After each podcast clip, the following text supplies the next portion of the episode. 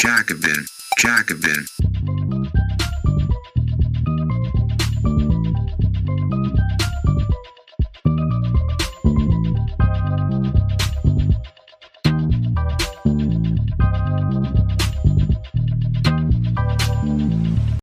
Bloß nicht das Trauma triggern, warum die Hyperinflation bis heute falsch verstanden wird und was linke Regierungen daraus lernen können.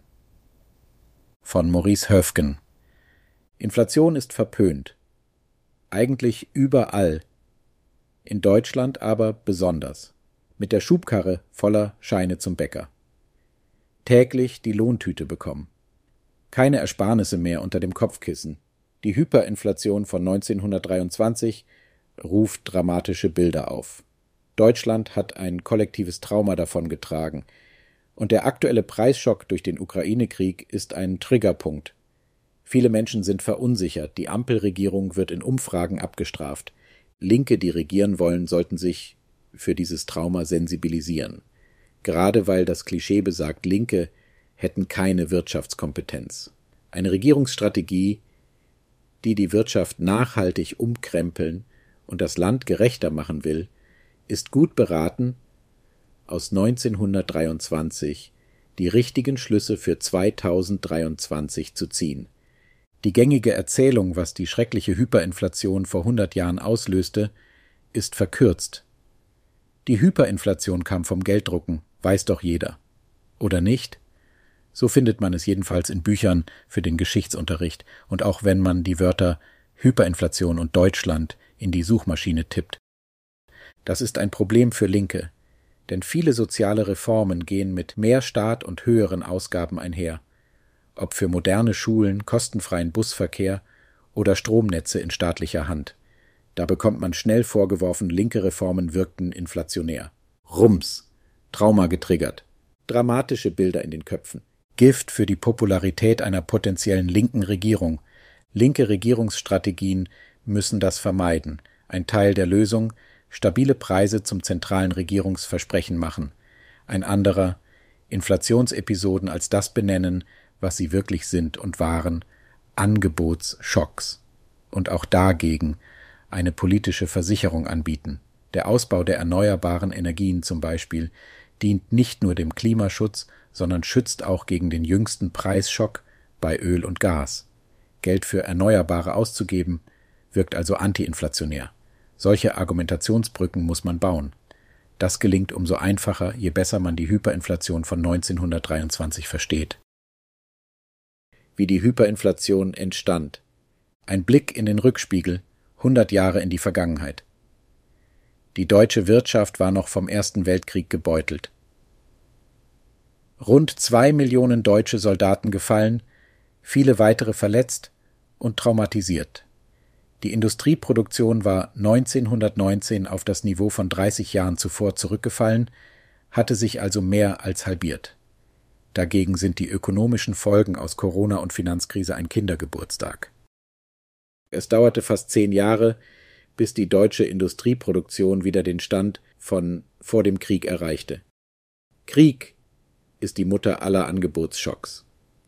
Erst recht, wenn man berücksichtigt, dass die Industrie im Krieg von Konsumgütern auf Munition, Waffen und Ausrüstung umgestellt wird.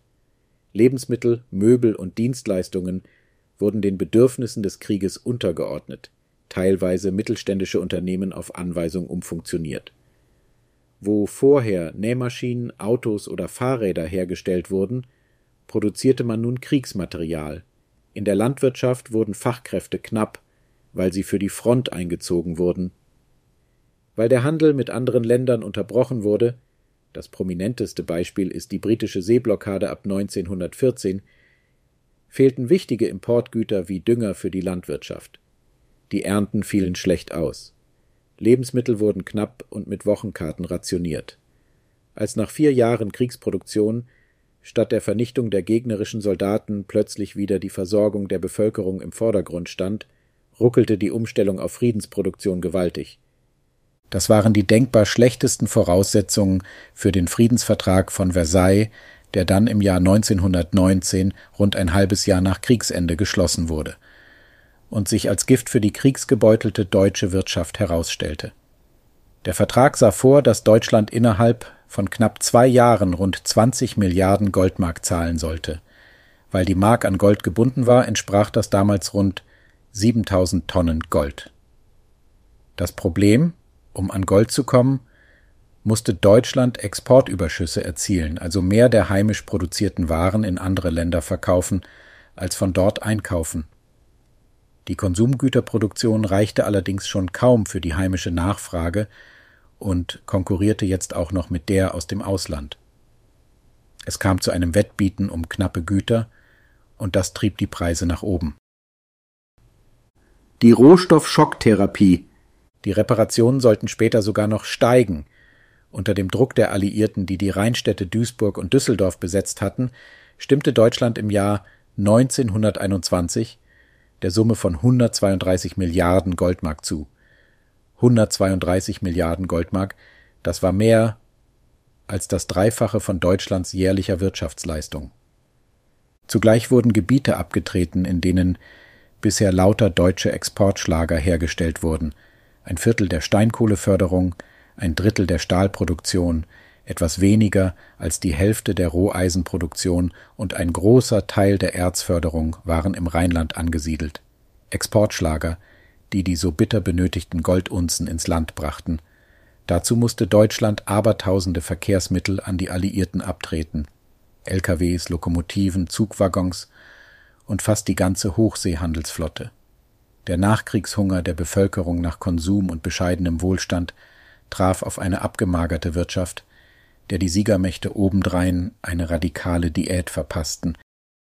Dass das nur schiefgehen konnte, sah einer der bekanntesten Ökonomen der Geschichte voraus, John Maynard Keynes. Keynes nahm damals für das britische Finanzministerium an den Friedensverhandlungen in Versailles teil. Aus Verzweiflung über die Forderungen der Siegermächte quittierte Keynes vor dem Ende der Verhandlungen seinen Job und schrieb zurückgezogen in einem Landhaus von Freunden das Pamphlet, das ihn schnell bekannt machen sollte, die ökonomischen Konsequenzen des Friedens. Das Buch ist eine Abrechnung mit dem Versailler Vertrag und der Kurzsichtigkeit der Verantwortlichen. Keynes schrieb unmissverständlich, dass von Deutschland Unmögliches verlangt werde. Statt überdimensionierter Reparationen, die der deutschen Wirtschaft eine Schocktherapie verpassen und unweigerlich wieder zu Konflikten führen würden, schlug Keynes Kreditprogramme und Wiederaufbauhilfe vor. Das Bittere. Es kam 1923 sogar noch schlimmer, als Keynes vorhergesagt hatte. Weil Deutschland mit den Reparationszahlungen abermals in Rückstand geriet, machte Frankreich seine Drohung wahr, das Ruhrgebiet zu besetzen. Französische und belgische Soldaten nahmen das Zentrum der deutschen Schwerindustrie ein um die deutsche Kohle- und Koksproduktion als Pfand für die Erfüllung der Reparationsverpflichtungen zu sichern. Die Besatzung schnitt die Wirtschaft von ihren wichtigsten Energie- und Rohstoffquellen ab. Die deutsche Regierung reagierte mit passivem Widerstand. Sie wies an, die Befehle der Besatzer zu ignorieren und unterstützte sogar einen Generalstreik, indem sie die Gehälter der Streikenden zeitweise bis zu zwei Millionen Arbeiterinnen und Arbeiter weiterzahlte.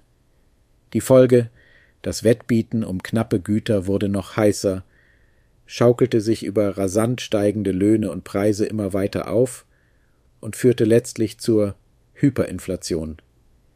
Wenn die Lohntüte ausgegeben werden muss, bevor sie wertlos wird, es aber zu wenig zu kaufen gibt, dann hat man den perfekten Inflationscocktail. Angriff ist die beste Verteidigung. Siehe an, man kann die Hyperinflation also auch ohne Gelddrucken erklären, und man muss sich als Linker nicht vorwerfen lassen, die Gefahren einer Inflation, ja gar einer Hyperinflation zu unterschätzen. Im Gegenteil, man sollte genau das heute den Konservativen und Rechten vorwerfen.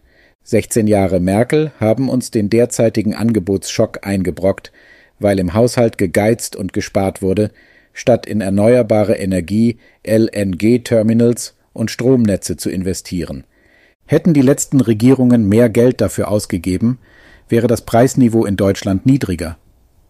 Ähnlich wird es beim Klima sein. Jeder Euro für Klimaschutz ist ein Euro gegen dürrebedingte Missernten oder unwetterbedingte Infrastrukturschäden und damit Schutz gegen zukünftige Angebotsschocks. Wer hingegen Industrie- und Energiepolitik blind dem Markt anvertraut oder Sparpolitik mit 1923 legitimiert, lässt die Menschen schutzlos dastehen.